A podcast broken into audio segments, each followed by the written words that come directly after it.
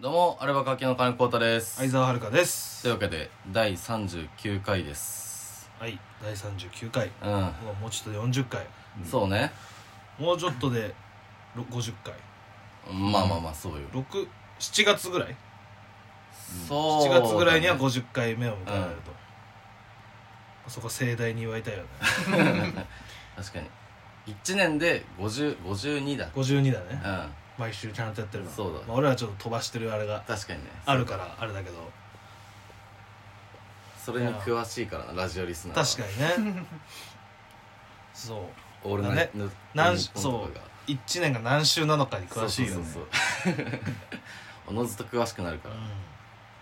あ、じゃあこのオールナイトゼロは、うんうん遅めに始まって早く終わっちゃうのかみたいな時たまにあるよね。その曜日の関係とかでさ。あーあのこういい曜日引っ越しみたいなあ、あ、んいや、なんだろう。あなるほどねそうそうそうさ3月末ってことねそうそうあーいやいやそうそうそうそうそうそうそう。あ、ちょっと短めといううんか、あ一回分少ないんだな、みたいあ確かにあるねな。悲しいよな、あれ。好きなやつがそれだと。うんまあそんな話もしつつですけうど、ん。ねそうえね。春ですね春ね。ただもうすっかり本もう今今日は4月4日当に4月4日で撮ってるのは。もう桜がもうもう終わってるねああ、そうね。もう終わってるよ 桜終わりだよオワコンみたいに言うな、終わってる終わってるもう桜は終わった散っちゃっただ今けだ年かオら。ワコン今年の桜はもうオワコンうでんす、コンテンツとしてはちょっとね。いや俺今まだ東横線沿線に住んでるからさ新宿とか出てくるのにさ目黒川通るのよ目黒あめあ。中目黒の駅ね、うでまあ俺その、まあ、西新宿行くためには、ん。うん。東横線で新宿三丁目から、えー丸の内線乗り換えるんだけどさ、うんその丸の内線乗り換えるためにはこう割と先頭車両にいる方が有利なのよああ、そうだね。これ本当にあの電車でさ前の方が早く着くわっていうさその冗談みたいなのあるけど、これに関してはマジなのよ、そうね。これに関してはマジ乗り換えで口がそううう一番後ろと一番前では絶対多分こうタイミング的には1本乗れる乗れないが発生するから、うん本当に一番前に乗るのがいいや確かにいいんだけどわかる。だからだから1号車両に基本的に乗るのね、うん特急とかのうん。 10両目の一番最初みたういな、ん。でそのそこに乗ってると中目黒の駅だと本当にあの川の真上に止まるのよああ。目黒川の川の上だから今日もまあ見てきたけどもうやっぱり、うん、3月末とかがベストだったねああしかも雨降っちゃったしなあの時期そう雨降ってたのそう一番いい時間ね時期雨ばっかりですそねうそうそうそう悲しいよな1年にさ1回のやつがその、うんそれで崩れちゃうのもっとなんかそのさもっとキモい木とか植えた方 がいいよねタイミングずれのあさずれ木をやっぱもっといっぱい植えてほしいよな確あこの木はいついつに咲きますって予報とかじゃなくてだってさあのー、なんだっけ静岡の河津桜うん静岡の河津桜とかもうだいぶ2月の終わりとか3月ぐらいから花開くじゃんああそんなんだそうそうそう、えー静岡ってやっぱ意外とあったかいからねうん本州の中でかなり南の方にあるからさ確かに抜けてるのかそ飛び出てるう和歌山とかうん和歌山とか静岡は本当に南の方だからさ、うんあったかいし台風も上陸しやすいしさああ確かそのあったかいからかあの割と太平洋側の方とか海沿いの方とかで河津桜っていう桜が早めに咲くのよだかにうんらその感じでさやっぱうん遅めの桜もやっぱあるべきだよね、確かに、うんその予報じゃなくて予定で教えてほしいもんなそうなんかそのなんだろうたなんだろうなもうちょっとその品種改良じゃないけどうさ、ん本当になんだろうな暖かさへの耐性がすごいある桜、っうんてなってくれば多分そのこんくらいの暖かさじゃまだあまあ、寒さへの警戒が強い桜あか確かにうん、まだ開いてないだろまだ寒くなるぞって思ってる桜をどんどんどんどんこう選抜していってそうねこいつなんか開かねえなって桜をどんどんどんどん種として残してそいうく残していってう、んで徐々に徐々に5月とか6月に咲く桜も増やしてほしい確だから俺はそのさ東北の生まれだからさああもうなんか桜の時期というと5月なんだよねええうんやっぱちゃんとずれ込むんだね卒業でも入学でもないでも本当にここ本当ここ数年、うん20年とかでかなり早くなってるらしいからあーもうなんか満開が4月の中頃とかになってる半月ずれるの多分相当でかい今、ようん、そうだからゴールデンウィークだったね桜あはあいベいじスゃんトはああこっちもだからそれあってほしいよねそそうの絶対みんな休みでそうねそれできる時期にまあでもこっちもそうじゃない割とゴールデンウィークはでもゴールデンウィークには勝ってないけどさ、うんでもやっぱ3月末まあ忙しい仕事してる人は忙しいだろうけうど、んもう学生たちとかはあれじゃないまあ確かにでで3月の終わりの方ほんと4月の頭とかはうんベストじゃないやっぱり確かにね変にこう早まりすぎるのもよくないじゃんもうこっちこっち関東とかはうんこれ以上早まりすぎるともうちょっ確かにと、うん、春じゃない5月には無理だから、うその遅桜ができるまでねんうん遅桜ができるまではうん5月では無理だから今の時期がベストなのよああそうねそっちには粘ってもらわないといけないしだから今大変なのは本当はだから東北よああ今もそうだね俺の時は5月と本当ゴールデンウィークご 5, 月1日にねその中学生の時5月1日に必ずその俺1中だったんだけど2中の野球部と、うんなんか毎年そのどっちも多分その5月1日が開校の日なのよああで休みなんだけど、うんそこでその1日中定期戦という野球の試合をやってうん全校生徒を応援に巻き込んでえ野球をするってのがあってその時期がマジで桜ベストだった記憶があるのえねああめっちゃいいじゃん、うんいい記憶だねそ野球部以外からしたらたまったもうんじゃたまないったもんじゃないなんか けどまあそうだ祝その祝日よその、うん休校日なのにさ、うん遊び行きたいもんな、うんどこ行ったって空いてんだもんなうそうそれをやってた記憶なんだけどさ、んその時がやっぱ桜ベストででも今だからこの見ると4月20日とかうん4月中頃にやっぱなってるんだよねまあ満開なのかな、まあ開花予想かなああ満でもそんくらいちょっと早まっては来てるんじゃないやっぱりそうかでやっぱ遅桜を早く開発してほしいんですよ本そうねちょっとケミカルな感じしてもいいから 当うん綺麗にいや咲くまあまあそのそのいや組み替えてじゃなくてねちゃんとちゃんと種としてどんどんどんどんのまあだからその100年ぐらいのスパンでそれこそなんかあれじゃんなんか国会でも今議論されてるけどさ花粉のさあスギ花粉の問題どうなんですかってそうあの参参議すご院いよのね山田太郎さんあうんあの自民党の、うんま、何年か前の参議院選をさうんそのなんだ比例比例でトップで通った、うん漫画家の人でしたっけあれ漫画に詳しい漫画に詳しい人かああ漫画に詳しい人ですかあれ、 あの人みたいでじゃああのあどの人あの太ってる岡田敏夫人岡田敏夫あー一緒ね 岡田敏夫みたいな人だねうんそうねそう岡田敏夫みたいな人がそうんのいいよ質本名問し分てかてってるんだったらそっちでそのなんかいやもう今そのでそ総理総理がうん今このもうスギ花花粉症というのはもうもう国民病というか、うんもうそういうこもう本当に憂憂慮できない問題になまっあでてまもすそうだよなどどうすんだろうねそれは確かになんか花粉の薬とかに保険効くぐらいしかできるむねそうだよね、もっとほんと強い花粉の薬をうん、うんなんでも市販の伐採するわけけにもいかないしねそうだねそれもだからそのスギ花粉が発生した背景はさ、うんうんそのす戦後にこういろいろ木材を使うからさ、いっぱいこう伐採してでそのでもそうすると山が弱くなっちゃうから、大量に杉をそのすぐ育って、うんそのまあすぐ育ちやすい杉をいっぱい植えたっていうのがあるでしょ、ヒノキは徳川家康とか言うようんそうすそれも杉杉だっはけな杉は戦後だよねだからそうかそうなるとさうんでもね伐採しようにもさ、確かにでもね杉がだからその伐採したのだからそのい山がそのだからそのなんだいわゆるその土砂崩れとかさ土砂災害のリスクが高まるわけじゃんそうねだからそこに何か植えなきゃいけないわけだけどさ、うんじゃあ何植えなってだからその杉が一番早く育つから杉を植えた植えたわけでしょっってていう そうどうしたらいい堂んですか々巡りだもんで山をでどうしたらいいんだろうね代わりに多分植えた木の花粉もさどうせ花粉症なんじゃ絶ん対なるじゃうんんまだ発生しないだけでそれが大そ量うそうそうそうに出てきたらねいやほんとでもでもこっちに来てからあんまりなんか黄色い地面見てないなと思ったあのーそうイメージ画像で見るようなバサってやつでしょあれさ俺全然さその、あんのよ俺の地元のもう本当に秋田なんてや山だらけでさ、うんもう杉それこそ杉の杉の産地だからさ、うん杉いっぱいあってさ俺その時花粉症とかでは全然なかったし今もそんなにがっつり花粉症って感じじゃないんだけどさ、うその杉が飛ぶ時期に雨がひひと一日降って翌日その流れてくじゃんそのそうだね雨水が、流れてくとその側溝の周りがこう黄色い線みたいになってんのよんええで本当にあのチャリンコのサドルとかもさファああサファサってできるぐらい目視できるぐらい普通に杉の花粉とかあったんだけど全然あの頃は大丈夫だっえー近い今のがきついたいやきつくもないんだけどね今もだから違うんだけど認めてないだけでいやでもそんなに、まあ、喉の調子がこ、ね、よよくなかったとかこの先週言ったけどさ、うんだから花粉なのかって感じもあるしねまあそのそうジュルジュルな花の感じとか見てるとでもその水浴びちゃ水浴びてるってい うさまあそ確のかにね水浴びてるっていうそのなんだろう実験対象としてその優れてない そうだやねつがいるからうんさ、他の条件は一緒にしなきゃいけないのにいやなんかよくわかんないけどでもまだ大丈夫だと思うんだよねああそう俺うんでもそうねでもだからうちの親父はうん大学が東京で、うんこっち来た時はまだ大丈夫だったんだけど、ん戻ってから発症したのよ、ああまあ圧倒的に多いからね、まあそうだねなんでなんだろうねあれね確かにきっかけは分かんないよな絶対、うんなんの怖いなあれ俺もだからいつか絶対なると思うんだけど、まあまあ去年も一昨年ももう来るか今年いよいよ来るかとか思いながら結局来なかっ確かにた、う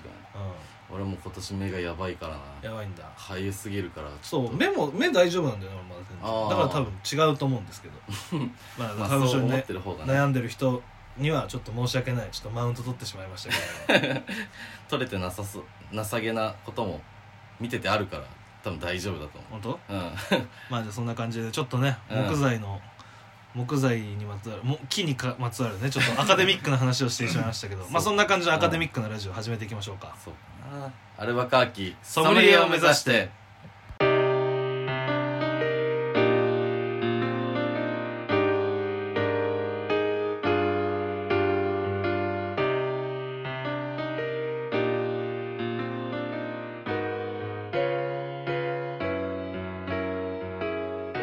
というわけで改めましてこんばんはアルバカーキの金子太ですおはようございますこんにちはアルバカーキの相沢です、はい、全部言ってくれてありがとうそろそろ言えるようになるよ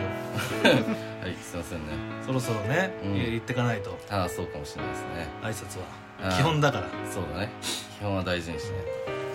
といやそうねね何の話だっいや木の話をけあして木の話をしてたのねそう いやでもね木に触れたいよねあー自然と俺はねそのなんだろうなあキャ,、まあ、キャンプ行きたい欲とかとあるんだけどさ、うん俺どっ本当にねその、まあ、キャンプというか俺コテージに行きたいねああ軽井沢とかでもいいし、うんまあ、軽井沢とかちょっと多すぎるからあれだけど本当にだかまあまらあ地元とかの方でもいいんだけど、うその木でできたんうんウッドデッキがあるあココテージというかうんログハウス、ログハウスだねあーログハウスみたいなところで中に暖炉があってさあうん秋とかやっぱ春がいいよねそのいや秋がいいかなそのさで俺その雨露に濡れた木の匂いがすごい好きなのよあー湿った木の匂いみたいなね湿ったうんわかるよあれすごい好きでうんさあれでしょマイナスイオン って、うん、あれ以外ないでしょそマのイナスイオンの匂いね噴水から噴水ではないでしょ、ああまあまあ確かにねね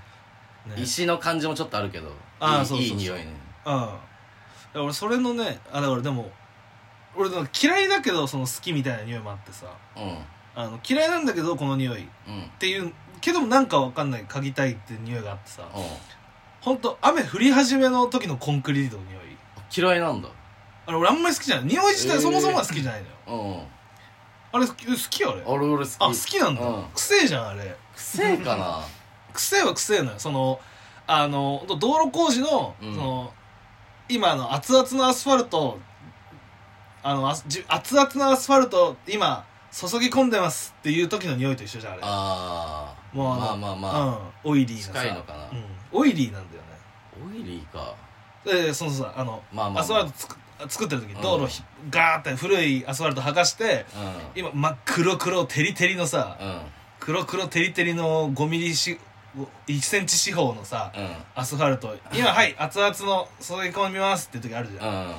その時の匂いに近いじゃんあー本当に若干水分を持ったまあまあまあ確そかのに日ね中ちょっと温められた状態のところにうん水分が入っていくことによってうんよみがえりしあの香り香り、よみがえりしあのうんうん香り魔術みたいに俺あれいや匂い自体は好きじゃないんだけど、う好んきっていうあなんだろうあねあんまないじゃんそのあんまかけないじゃん意外となんか夏とかあったかい時期そのうイメージそうそだうねで冬場は別に雨降ろうが何しようがあの匂いしないじゃん、まあ確かにでこの間だから久しぶりにそれを感じたんだよね多分だからああ冬場かけない匂いだからそうちょっと暖かくなって日中暖かくなって夜になった時にパラパラ雨が降ってきて、うんその匂いしてあさーまあまあわかるおっってなってあこの匂いをかけるということはもう暖かいんだっていうああガソリンスタンドの匂い好きな人あーいたりいなかったりみたいなこと俺は大好かああ好きなんだ俺すごく大好きあれああ俺どあでもな俺がそれに近いかも嫌いだけどどちょっと嗅ぎたくなっちゃうみたいなのは、まああれはちょっとプラス思い出補正もあるでしょあーやっぱ家族で遠出した時に遠出する時にまず最初ガソリン入れてくあの香りに似てるというかあーなるほ俺ど絶対家の近所のコスモ石油の匂いを思い出す なんかそうそねう俺家の今のさその感じがなんかわかんないけど馴染んでるのはさ本当に今の家から別に普段もう車免許持ってないから使わないけど、うん、うん、当時住んであ実家とガソリンスタンドの距離と、う今の家とガソリンスタンドの距離がマジでほぼ一緒なのよああのコータ行ったことあるでしょ、うん俺の家、うんそのあるじゃんガソリあンスタンド、マジであの距離、えー、であの道幅とかもあの感じだしあー実家の前えそー、うちょっと大きめの道路というかそうそうそうそうそう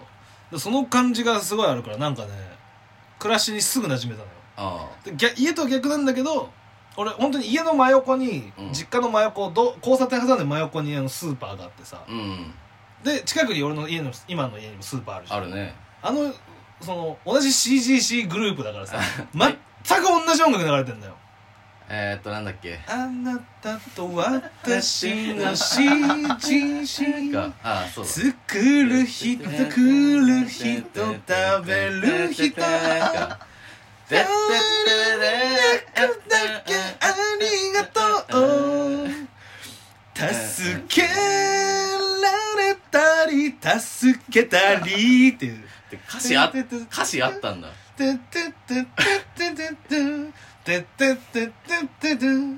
いう歌詞ありますね、うん俺なんか歌詞なししか聞いたことなういん俺の地元も CGC グループだったけどあ歌詞なししかないわ ああでも俺も柏リはこっちに来たからかもしれない関東限定そんなことあるわかんないあと加藤みどりさんでしょあれあそうなんだいやだからサザさエさんのあのだからだからん歌ってるのを聞いいやたこそとなのいそのあアナウンスみたいな歌は違うああ,、、ああそうねそううんあそうでしょ、うん CGC グループのあれサザエさんの加藤みどりさんだよね,、うん多分ねそうだからお惣菜も全く一緒マジで そのまあその俺の実家の方はなんかちょっと独自のやつもあったんだけどあー地元のやつ使ったみたいなでもそれ以外のそのもう誰でもどこでも買えるようなあのデカメンチカツとかさ、うんそれ系は、ま、マジで完全に衣とかも一緒なのよそのへー天ぷら系とかも安心するよな安心するだからそう、匂いが一緒のスーパーがあったから確さかにすごい俺はそそのれは匂いが一緒のスーパーと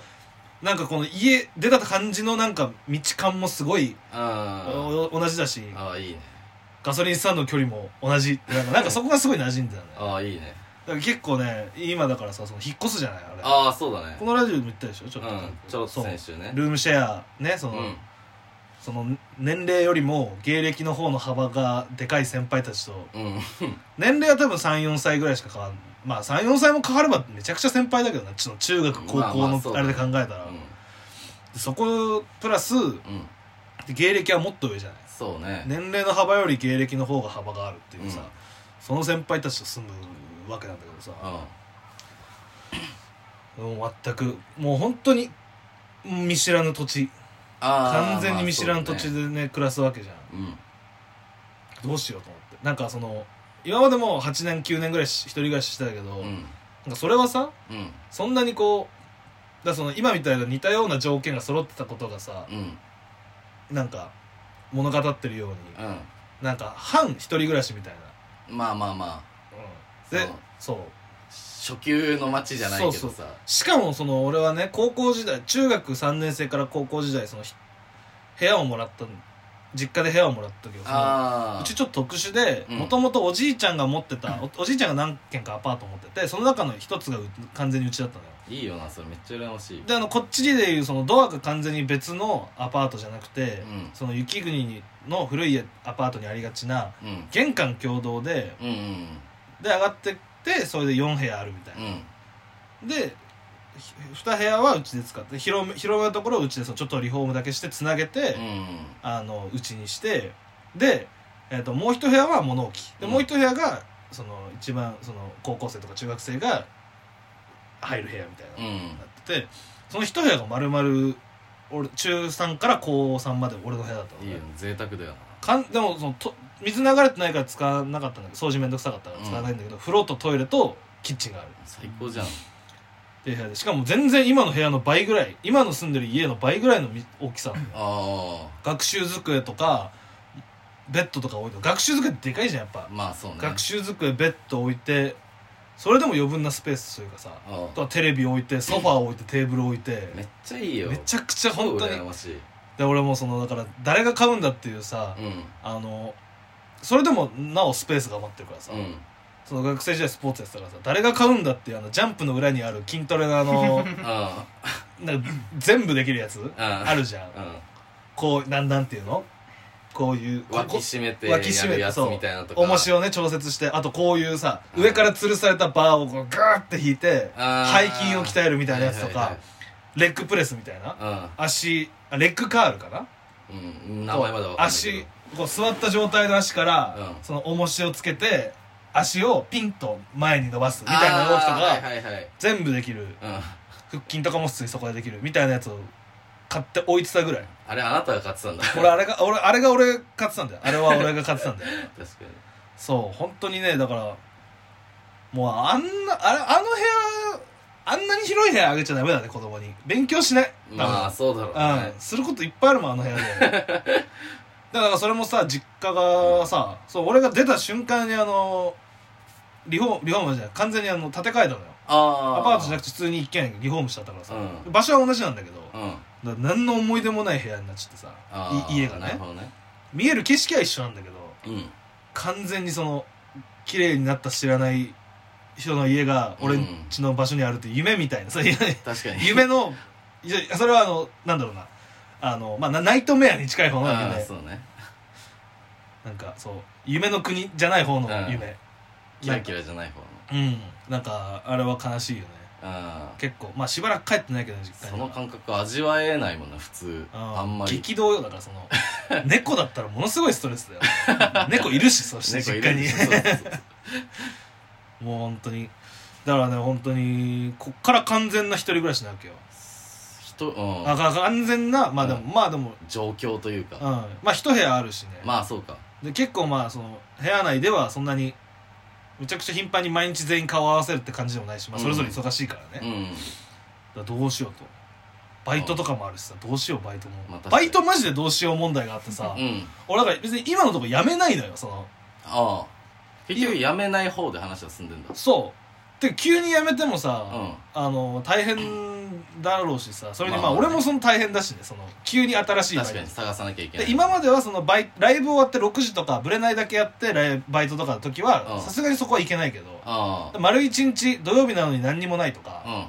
うそういう時に入ろうと思ってさああなるほどねそうだだからでもそれにしてもそのもう一個はしなきゃいけないわけよそうだねなんかはライブ終わりに入れるようなそうそうそう、まあそれかライブ前ライブ前だねあーでもいやライブそうだからライブ前にして全部ライブ前に統一した方がいいと思うんだよな俺の場合あもういい加減さ28よ今年で、なんかもう暮らしをなんかさあうん安定させていかないとダメじゃんまあまあまあまあまあ来るよもう本当にもう来るともうその10代20代夜更かしとかす不正あなんだろうなそのああ生活リズムが乱れてたことによるツケがドンと来るって言うじゃんみんなうんまあ言うね来そうと思って確かにただでも俺他の人より足足太いからなそなんだその足太いって大事そよの教授はなんだいやだからねそのあ全国その足太くて悩んでる人多分男性女性問わずいると思うけどね、うんこれ年取った時絶対聞いてくるからああまあまあまあ確かにそのダメだよその太っその太ってんのに足細い人いるじゃんうんあれが一番危ないあのソニックの敵みたいなああそうそうそうそうそうああいうのとかあれが本当に危ない あ一番いいのはやっぱりちっちゃい頃からいっぱい食って動いてうん足太い、まあでも大人って多少節制でさ太るじゃん、うんでもやっぱり足の太さは変わらずの方が絶対いいと思う、ああそのやっぱ膝への負担年取った時時に歩けるそう、うん膝への負担もあるそのだからその細いくて上だけ太ってる人はさ、うそのなんだろうなひ膝だけで支えなきゃいけないんまあそうだね関節とかその接地面足の裏の接地面だけで支えなきゃいけなくなるけどうんさ、やっぱり俺もその俺も筋肉使ってるなって感じまだあるもん運動全然しないけどあ太っだいぶ太ったじゃあん、これうんまあそうだねこの間昔の写真見たけどさそうだねめちゃくちゃ変わってるよねうんガリガリとかでもないんだよねなんかわかるそのひょろ長だってるああ そうそう写真のまあ撮り方のあれもあるのかもしれないけそどうなんかた足りてないんだよねああ何かがそうだからそう今だから骨格にあっくだから今苦しくないのはすごい今骨格にあったこれ以上ないあーるほどねこれより太れないと思うんだよ多う分、んそう骨格が完全にうんその、収まる肉と脂肪の量で今適正なところにいるから、うんでわかんないこっから体型変わらず内臓の方の脂肪がどんどんどんどん増えいてやってそうだねとかはすごいあると思う、うんだから本当に運動をしないといけないしたいんだよねその運動っていうかでもめっちゃスポーツしたいんだよね今俺あ野球サッカーバスケあうん何でもした い今俺昨日久しぶりに俺もう野球のボール引っ張り出してそのちょっと遊んでたもん日がす で、すごいねうん、そこまでなんだ絶対こあこれ実践そのねい俺あの中学生の時ちょっとだけピッチャーやってる時があってさあキャッチャーとセカンドやってたんだけどさ、珍しいキャッチャーとセ カンドパワープロでも見たことないそのキャッチャーとセカンドだけ守れるやつだったんだけどさ、なんかその 2, 2年生の春ぐらいに、あうんまあ、新チームになって最初の春、うん3年生引そう退してうん、でそのスポーツさその3年生引退してそう自分たちも2年生になっての時に、まあちょっとピッチャーいろいろ増やしたいみたいになってあまあ、そういけそうなやつ何人かをピックアップされてあうんでちょっとだけ投げてたの俺もピッチャーあその時にその、まあ、球は速いけどストライク入んないしあああともうあの俺もマジでそのもう全部ボークだった試合があった その初めてボークだけで満塁になった試合があったキャッチャーであんなに近くでピッチャーを見てたのにさ俺あのあのルール全然わかんないのよボークとかのルールああ確かに牽制でその牽制で2つボーク取られて さ牽制がマジでわかんなくて、うん何できないことをやろうとしてんだよっていうのもあるんだけど、あ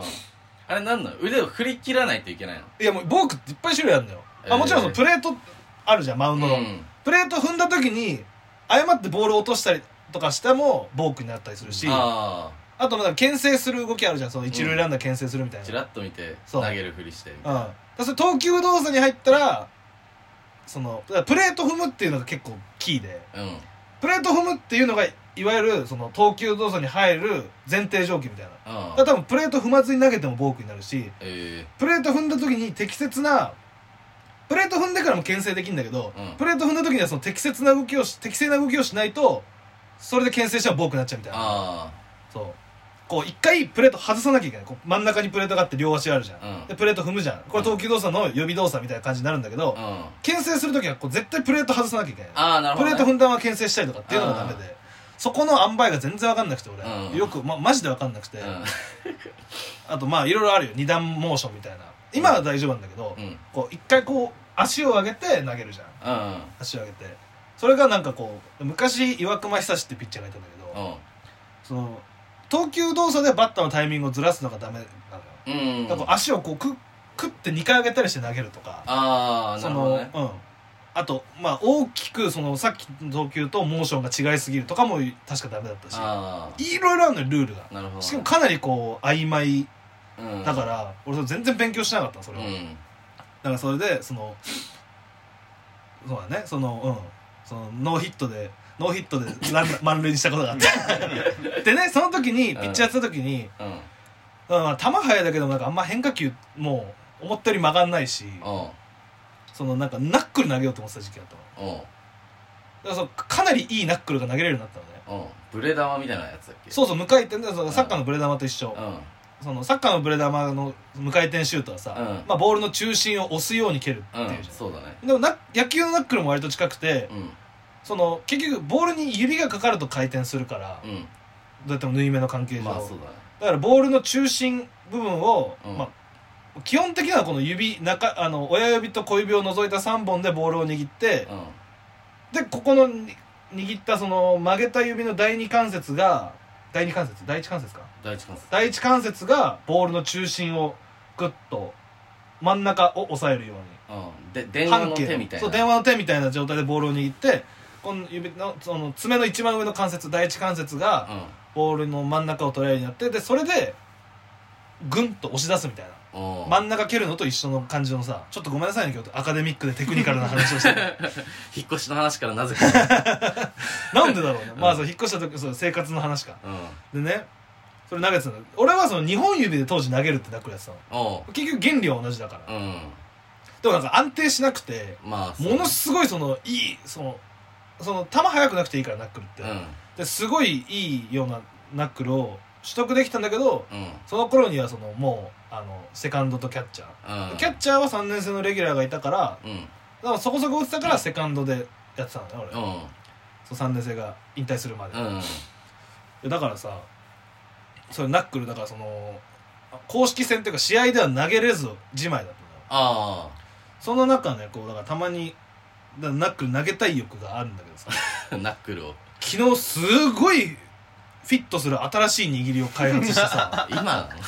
でめちゃくちゃ安定すんのよえこれ早く実践で使いたいからー、 さ、 15年遅えようん、いやでもいいよ草野球とかでもあ絶対草野球で一人ナックル投げれるやついたらあ確かにね面白いスだろーパーヒーローだしうな、んいやそのねこの早くナックルを実践で使いたい し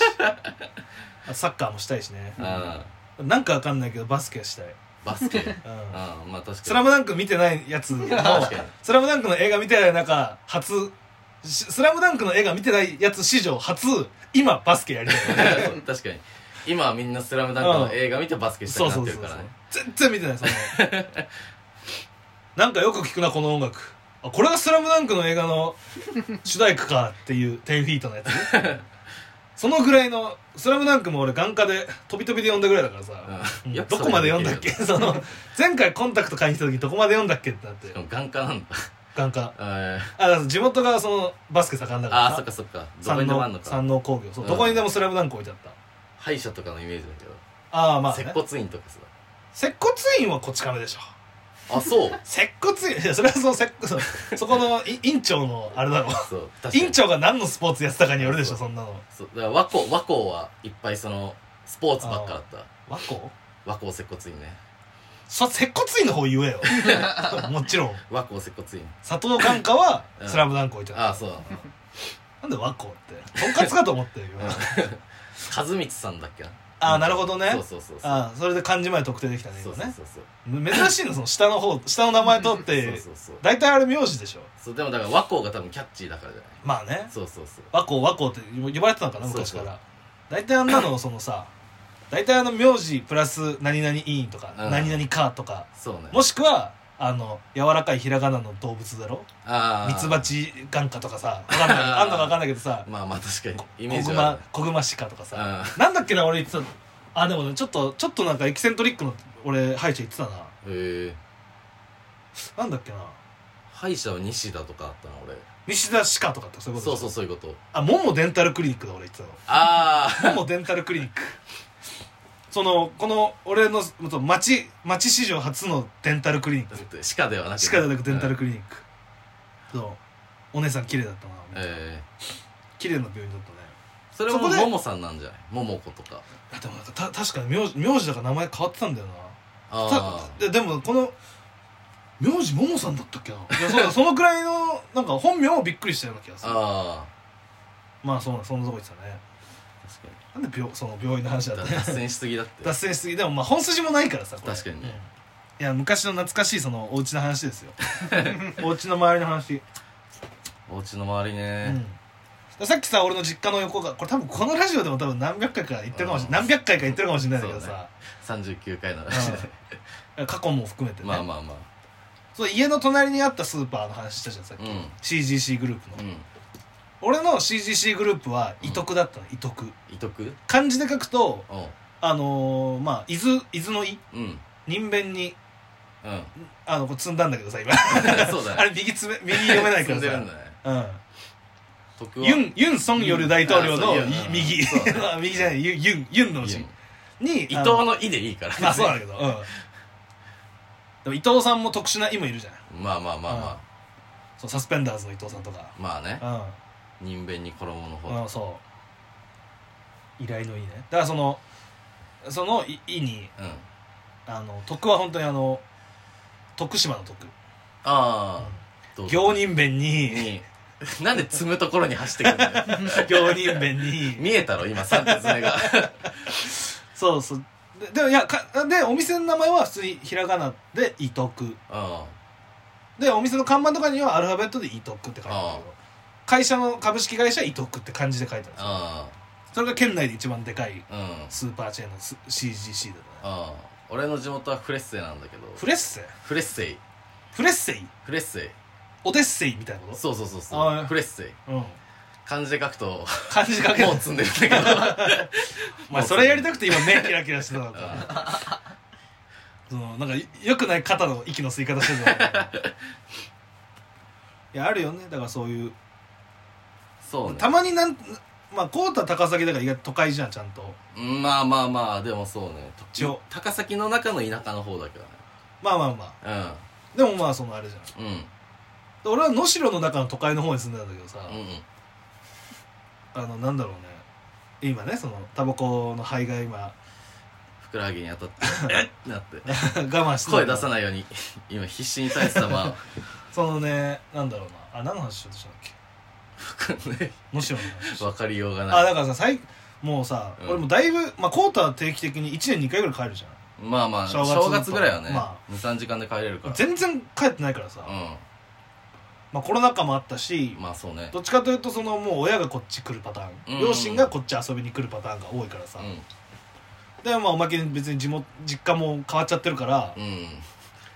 でプラスそのもう2万円ぐらいかかる片道でああそっかバスとかで帰れればいいんだけどそれ考えるとな確かにしんどいねそうだからここだっていう時じゃないと帰れないのよでそれでもう結局しし6年ぐらい帰ってないんだけうどさ、 んうんでなんかすごいなんかたまにツイッターとかでさうん「能代」とだけ入れて画像を見たりすることあるよ、 えーう